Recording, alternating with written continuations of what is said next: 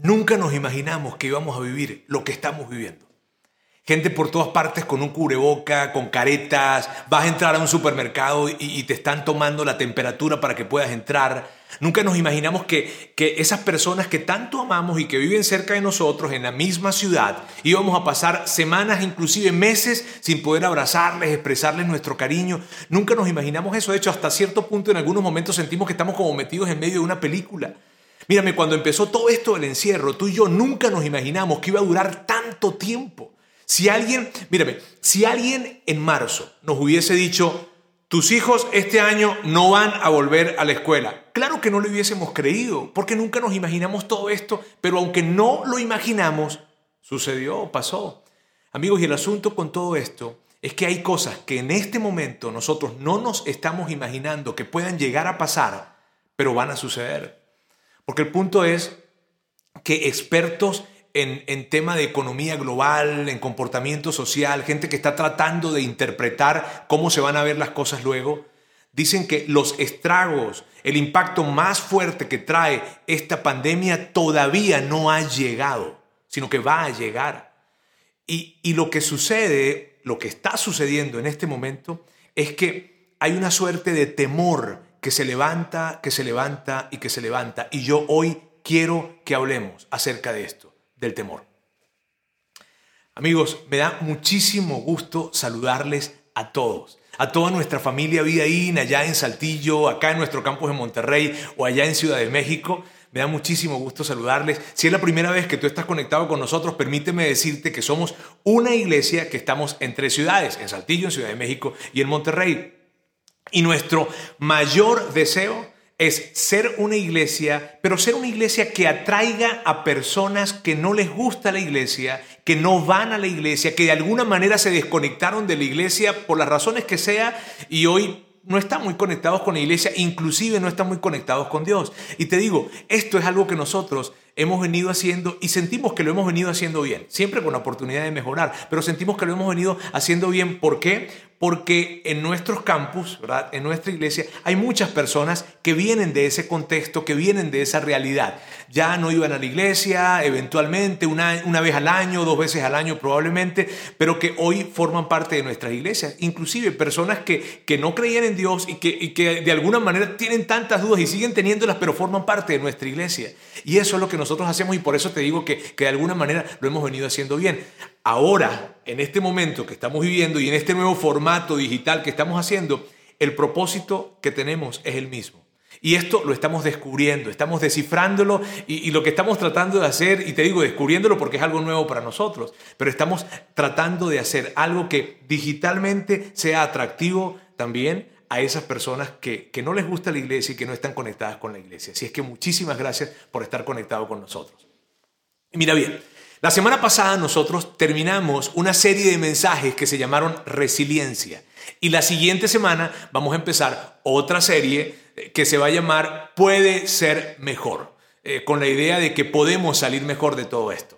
Solo que, mira bien, como pastor de la iglesia, yo sentí la necesidad de, de hablar de lo que vamos a hablar el día de hoy. De no arrancar la siguiente serie, sino hasta la siguiente semana sino hoy detenernos por un momento y hablar de este asunto del temor, porque es algo que está tan presente y que, y que yo quiero que todos estemos en la misma página y de alguna manera poder entender esto de la manera correcta. Mírame bien, ante todo lo que está pasando, este temor se presenta y algunos momentos se presenta más que en otros y esto es como una montaña rusa, algunos días sentimos más temor que otros, ¿verdad? Pero en la semana, en, en, en el alcance de una semana va a estar presente porque sí. Entonces quiero que hablemos acerca de esto en mi preocupación como pastor de la iglesia. Y fíjate, el asunto es que nosotros escuchamos personas, ¿verdad? Que nos dicen, mírame, no vivas con temor, coloca tu fe por encima del temor, coloca el miedo debajo de tu fe. Pero ¿qué significa eso? ¿Qué es lo que significa? ¿Acaso tiene que ver con, con, con que miremos hacia adelante y que miremos hacia adelante con pensamientos positivos acerca del futuro? ¿O acaso significa, bueno, para algunas personas el tema de la fe es ver eh, eh, con confianza de que todo esto va a terminar, ¿sabes? Pero para los que somos seguidores de Jesús, la fe es mucho más que eso. Y yo quiero que hablemos de esto. Mira bien, Jesucristo, eh, quien es la esencia de nuestra fe, el centro de nuestra fe, es a quien nosotros seguimos. Él habló acerca de esto y mira bien, lo habló de una manera que es tan increíble que no podemos dejar de, de hablar de esto, sobre todo en este tiempo y recordarlo. Pedro habla acerca de un momento que vivieron en donde Jesús trajo una, una, una gran enseñanza acerca de esto del temor. Marcos es quien escribe acerca de esto en el Evangelio de Marcos, solo que Marcos lo escribe porque lo toma de las palabras de Pedro. Y, literalmente lo que está sucediendo allí, Pedro nos, nos habla y dice que él con, con, los otros discípulos estaban con Jesús y llegó un momento en que estaban muy cansados y estaban muy cansados porque estaban con muchísimas personas, miles y miles de personas, entonces deciden tomarse como un break y van entonces a unas barcas que estaban a la orilla del mar de Galilea, se montan en esas barcas y para alejarse un poco se van mar adentro y, empiezan varios kilómetros a navegar. El asunto fue que empezó una tormenta y la tormenta fue enorme, fue una, tormenta que vino y, las olas golpeaban con mucha fuerza esa barca, el viento empezó a, a, moverse también de una manera muy muy fuerte, ellos empiezan a sentirse muy nerviosos porque el agua se estaba metiendo dentro de la barca, ellos tratando de sacarla pero era demasiado lo que entraba, estaban en una suerte de temor, muchísimo temor, de hecho estaban aterrorizados ellos en ese momento, de repente voltean y ven a Jesús, que Jesús está recostado con su cabeza en una almohada y entonces creen que está dormido. Yo, híjole, a mí me cuesta mucho creer que estaba dormido, porque ¿quién puede estar dormido en medio de un caos como el que estaba sucediendo allí? Sin embargo, lo que pasa es que Pedro voltea, lo ve acostado con su cabeza sobre un cojín, sobre una almohada, y entonces dice, Jesús está dormido. Y esto es exactamente lo que, lo que Pedro nos dice. Dice, Jesús estaba dormido en la parte posterior de la barca, con la cabeza recostada en una almohada. Los discípulos lo despertaron. Maestro, ¿no te importa que nos ahoguemos? gritaron. Y mírame, esta escena es, es tan increíble, porque pues imagínate, no están los discípulos tratando de sacar el agua de la barca y en ese afán y en esa frustración de que sienten de que se van a ahogar, ¿verdad? Y están allí sacando el agua y de repente voltean y ven a Jesús que está dormido o que ellos creen que está dormido y dicen, y luego, ¿no te importa eso? Y mírame, la verdad es que a Jesús le importaba, claro que le importaba, si Jesús estaba en la barca, si algo le pasaba a la barca, pues eh, le iba a pasar a él también. Pero en medio de eso lo que estamos viendo son unos discípulos que están frustrados, que tienen muchísimo temor, con mucha razón, ¿verdad? En medio de todo esto, y entonces voltean y dicen, Jesús, ayúdanos, ¿qué onda? ¿No te importa? Pero mírame bien, yo lo que quiero es que podamos detener por un momento esa imagen. Y veamos ese cuadro, esa, esa gran frustración que los discípulos están diciendo, hey, pero no te importa, porque de alguna forma, con todo lo que tú y yo estamos viviendo en este momento, podemos identificarnos con los discípulos. Míreme, yo he hablado con, muchas personas en las semanas recientes y muchos de ellos me han dicho, mírame Roberto, sí, esto está siendo muy difícil. Este, y algunos días me levanto como que con el ánimo, pero otros días no. Y, inclusive eh, eh, hasta me he enojado con Dios y he tenido discusiones con Él, pero luego me doy cuenta que no, que claro que, que no tengo que hacer eso. y son conversaciones. ¿Por qué? Amigos, porque el temor está presente. Y el temor está presente y entonces ante el temor y ante estas situaciones, claro que nosotros decimos, oye, Dios, pero no te importa. O sea, no te importa que, que, que, todo lo que yo he construido con esfuerzo, con trabajo duro, con honestidad, que en algún momento llegué a pensar que tú me habías dado esto, entonces ahora lo estoy perdiendo o estoy a punto de perderlo. ¿No te importa? No te importa que esté desempleado. No te importa que ahora, no te importa que ahora eh, no tenga ni siquiera con qué darle de comer a mi familia. No te importa que mi familia esté pasando por, por tantas tensiones y que todo esto que está pasando, lo que ha presentado es más bien unas crisis mayores en mi casa, con, con mi esposo, con mi esposa, con mis hijos, con mis padres. En fin, ¿no te importa esto? Porque pareciera que no te importa. Entonces la frustración que los discípulos están expresando allí es algo que para ti, para mí puede ser muy familiar hoy. Para ellos era la tormenta, pero para ti, para mí se llama pandemia. Entonces, esto es fácil identificarnos con ellos. Cuando los discípulos le dicen a Jesús esto, Jesús agarra y se levanta, ¿verdad? Y entonces mira hacia las olas, hacia el viento y les dice, cálmense, cálmense. Y se calmaron, empezaron a calmarse. Y los discípulos están allí en medio de todo esto viendo asombrados. Entonces Jesús voltea hacia donde estaban los discípulos y les hace una pregunta. Esta es la pregunta que les hace. ¿Por qué tienen miedo? ¿Todavía no tienen fe? Es algo así como que, óyeme, pero después de todo lo que nosotros hemos vivido juntos, después de todas las experiencias que hemos tenido, después de, lo que, después de todo lo que ustedes me han visto a mí hacer, señales, milagros, todo lo que me han visto hacer, y todavía no tienen fe. Bueno, no tienen fe en mí, porque me queda claro que tienen fe en la tormenta. Creen que su futuro y su destino está en manos de esa tormenta. Todavía no tienen fe. Y en medio de esa conversación y esa pregunta que pudo ser definitivamente incómoda, ellos están viendo, ya ahora hay calma, la tormenta no está presente, el viento no está sacudiéndolos, y en medio de eso, entonces, de hecho, Pedro dice algo muy curioso, dice esto, los discípulos estaban completamente aterrados, completamente aterrados. El temor que ellos sintieron luego fue mayor que el que sintieron con la tormenta. Están sacados de onda porque ven a Jesús levantarse y decirle al viento y a las olas, cálmense y se calman y están sacados de onda, aterrados. Y en ese momento ellos entonces se hacen una pregunta. Mírame, una pregunta que tenían que haberse hecho eh, en el, en el transcurso de la tormenta. Cuando estaba sucediendo la tormenta era la pregunta que tenían que hacerse. Es la pregunta que tú y yo tenemos que hacernos hoy y que definitivamente, amigos, todo el mundo debería hacerse esta pregunta. Esta fue la pregunta que ellos se hicieron. ¿Quién es este hombre?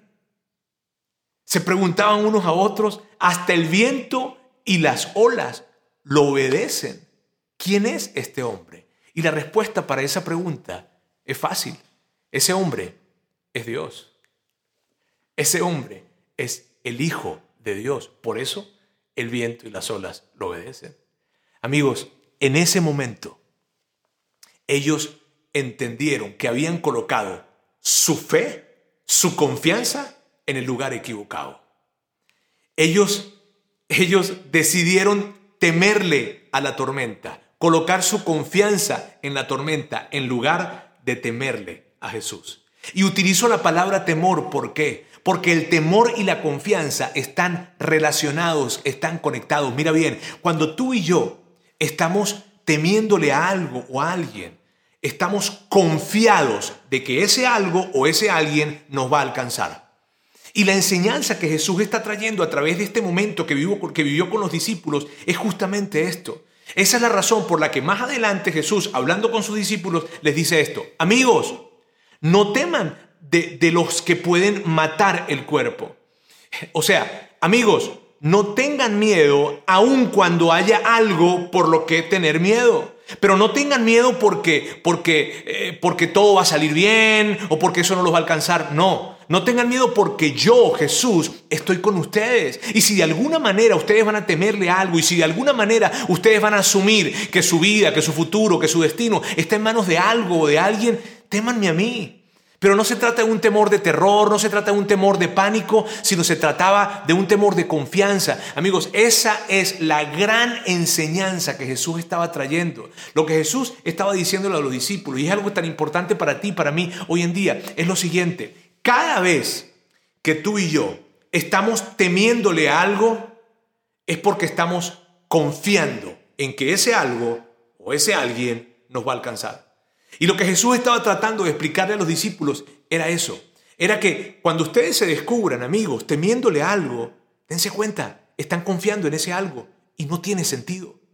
No es lógico. Porque míralo de esta manera, míralo como lo, como lo que tú y yo estamos viviendo hoy. Mira qué lógico o qué ilógico se siente esto. Yo tengo mi confianza en esta pandemia. ¿Cierto que, que es absurdo pensarlo de esa manera? Decir, yo, sé que mi futuro está en manos de la pandemia. Claro que no. Pero lo que Jesús estaba diciéndole a ellos justamente era eso. Cada vez que tú y yo nos encontremos en una situación de temor, por favor reaccionemos y, podamos, y que nos podamos dar cuenta que estamos colocando nuestra confianza en ese algo o en ese alguien. Mira, esa pregunta que Jesús les hizo a los discípulos, ¿por qué tienen miedo? La podemos replantear de esta manera. ¿Por qué están confiando en la tormenta? ¿Por qué no confían en mí? Y para ti, para mí hoy se ve así. ¿Por qué estás confiando en la pandemia? ¿Por qué no confías en Jesús? Es tan increíble. Mírame, yo, yo me impacto de la forma en cómo Jesús presenta esto. Eso de que cuando sintamos temor, reaccionemos porque lo que está sucediendo es que estamos colocando nuestra confianza en eso, en lo que estamos temiendo. Ahora, los discípulos aprendieron muy bien esta lección. Porque dos años después, aproximadamente dos años después, está Pedro y Juan enfrente de los líderes judíos que habían sido los responsables de la crucifixión de Jesús. O sea, que ellos sabían muy bien que los que tenían enfrente tenían la autoridad y el poder para mandarlos a ejecutar ese mismo día si querían, así como habían hecho con Jesús. Y lo que, lo que es increíble de esa imagen es que Pedro y Juan estaban de pie frente a ellos con una entereza, con una valentía y la forma en la que hablaba en la que hablaban impactó a esos líderes, porque ellos sabían muy bien que Pedro y Juan era para que estuvieran allí asustadísimos, pero ellos no estaban asustados. ¿Por qué? Porque aprendieron la lección de la tormenta, porque hacía dos años su maestro les había dado una lección y ellos entendieron que en el momento que estuvieran temiéndole algo a alguien es porque estaban confiando en ese algo y en ese alguien y ellos habían decidido confiar en Jesús y no en esos líderes religiosos. Qué espectacular. Lucas es quien, es quien reseña ese momento y él lo dice de esta manera, miren bien, lo dice así. Los gobernantes, al ver la osadía con que hablaban Pedro y Juan, y al darse cuenta de que eran gente sin estudios ni preparación, quedaron asombrados y reconocieron que habían estado con Jesús. La razón por la que estos hombres eran tan valientes enfrente de quienes podían matarlos era porque habían estado con Jesús, pero era, mucho más que eso. Era porque Pedro y Juan no tan solo habían estado con Jesús, sino sabían que Jesús seguía estando con ellos. Amigos, y esa, esa es la verdad que quiero recordarte hoy. Jesús sigue estando contigo. En medio de todo este tiempo, en medio de esta pandemia, en medio de toda la crisis que puedes estar experimentando financiera, familiar, en medio de esta crisis, Jesús sigue estando contigo. Y tal vez tú digas, pero Roberto, yo, yo no me he acercado a Él. Él sigue estando contigo. Pero es que yo, yo, yo, yo le he regado mucho. Él sigue estando contigo. Y si de alguna manera tú dices, óyeme, pero yo no tengo esa seguridad. Yo no tengo la seguridad de que Jesús realmente esté conmigo. Entonces invítale a tu vida y dile esto. Jesús, te invito a mi corazón. Ven conmigo. Jesús, súbete a mi barca. Y con una invitación que tú le hagas a Él de esa manera, desde tu corazón, te puedo asegurar algo. Él va a entrar a tu vida, Él va a entrar a tu barca. Amigos, lo que yo quería decirles hoy es esto. No tengan miedo. Pero no tengan miedo no porque porque esta pandemia se va a terminar, porque la cuarentena se va a terminar, porque todo va a estar bien, no. No tengan miedo porque Jesús está en la barca porque Jesús está en tu barca. Por eso no tengan miedo. Mira, yo recuerdo eh, hace muchos años, mi hija, eh, tenía, mi hija mayor tenía un año y medio y los doctores hablaron con mi esposa y conmigo para decirnos que debido a algo que ella había vivido, necesitábamos medicarla hasta sus cinco años. Y eso era que tenía que tomar una pastilla, de hecho, la mitad de una pastilla, porque era una pastilla muy fuerte, y teníamos que tomar la mitad de esa pastilla hasta que tuviese cinco años. Si tú tienes hijos, tú sabes de lo que te estoy hablando, ¿verdad? Sobre todo cuando el médico te dice que esa pastilla podía traer secuelas para ella. Y cuando él nos dijo eso, amigos, fue cuando vimos una tormenta. Y, vimos una tormenta que se levantó y que se levantó. Y las tormentas tienen una particularidad, que entre más las ves, más grandes se hacen. Mientras más tú ves las tormentas, más grandes se hacen y más pequeño te sientes. Y en ese momento mi esposa y yo empezamos a ver esa tormenta. ¿Y qué pasó? Empezamos a crecer en temor. Pero llegó el momento en donde dijimos, no, si, si estamos confiando en esta tormenta, entonces decidimos trasladar nuestra confianza en Jesús. ¿Las cosas cambiaron? No, pero enfrentamos eso de una manera tan increíble. Recuerdo cuando me hablaron para decirme que mi papá tenía cáncer, otra tormenta. Y es que la vida nos presenta tantas tormentas, ¿cierto? Y en ese momento, otra vez, la tormenta se presenta y esta vez la tormenta se venía porque yo no podía creer ni imaginar que el héroe de mi vida, ¿verdad?, tenía cáncer. Y entonces cuando veo esto, así, de otra vez, empieza a despertarse el temor. Y el temor, y estoy viendo la tormenta. Y entre más la veo, más grande se hace. Entonces, una vez más, me percato de que estoy colocando mi confianza en el lugar equivocado. Y entonces trasladé mi confianza a Jesús. Y cuando se acercaron para, para decirme que, que mi mamá eh, en un mes iba a morir, que tenía un mes de vida, esa fue una tormenta muy grande.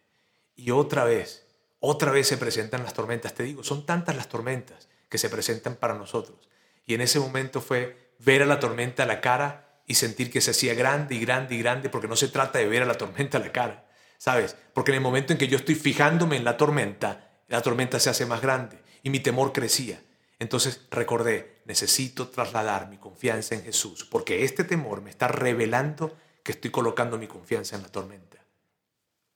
Amigos, son tantas las tormentas que tú y yo llegamos a tener en la vida. Y lo que yo quiero eh, eh, decirte hoy, quiero finalizar con esto. Hay una carta que se escribió en el primer siglo. Y fue una carta que se escribió a un grupo de judíos que habían decidido seguir a Jesús. Porque en ese tiempo ellos se enteran de que había un hombre que había muerto y que definitivamente había muerto y muchos lo vieron, pero que luego a los tres días resucitó y ellos ante semejante noticia y ante algo que había sido veraz, dicen, ¿cómo fue posible? Sí, porque era el Hijo de Dios, no puede ser. Y todo esto empezó a correr en ese tiempo y ellos deciden entonces seguir a Jesús. Ahora, ante, ante esa decisión que ellos toman de seguir a Jesús, eh, eh, sus, sus compañeros, la gente que eran inclusive hasta amigos de ellos, partes de su mismo pueblo, empezaron a perseguirlos. Y el imperio romano empieza a perseguirlos en ese tiempo, pero no los estaban persiguiendo para, para amedrentarlos, los estaban persiguiendo para torturarlos, para encarcelarlos e inclusive para matarlos. Y en medio de todo eso, ellos estaban viviendo en mucho temor, estaban siendo perseguidos por todas estas personas en ese momento, en ese primer siglo. Entonces alguien les escribe esta carta para, para darles ánimo y para recordarles dónde estaba su fe. Y voy a citar un pequeño fragmento de esa carta, que dice así. Corramos con perseverancia la carrera que tenemos por delante. Fijemos nuestros ojos en Jesús, quien es el autor y el perfeccionador de nuestra fe quien por el gozo que le esperaba soportó la cruz menospreciando la vergüenza que esto representaba y hoy está sentado en un sitio de honor al lado de Dios. Así que consideren a aquel que ante tanta adversidad, ante tanta oposición, permaneció perseverante y lo hizo para que tú no te canses y no pierdas el ánimo. Eso fue lo que le escribió, lo que le escribió ese autor, esa persona, a ese grupo de personas. Y yo quería terminar el día de hoy, amigos, recordando esas palabras. Corramos con perseverancia lo que tenemos por delante, pero, pero corrámoslo con nuestros ojos puestos en Jesús. Y cuando el temor se presente, consideremos aquel que ante la oposición más grande que alguien puede enfrentar, él perseveró y lo hizo para que tú no te cansaras y no perdieras el ánimo hoy.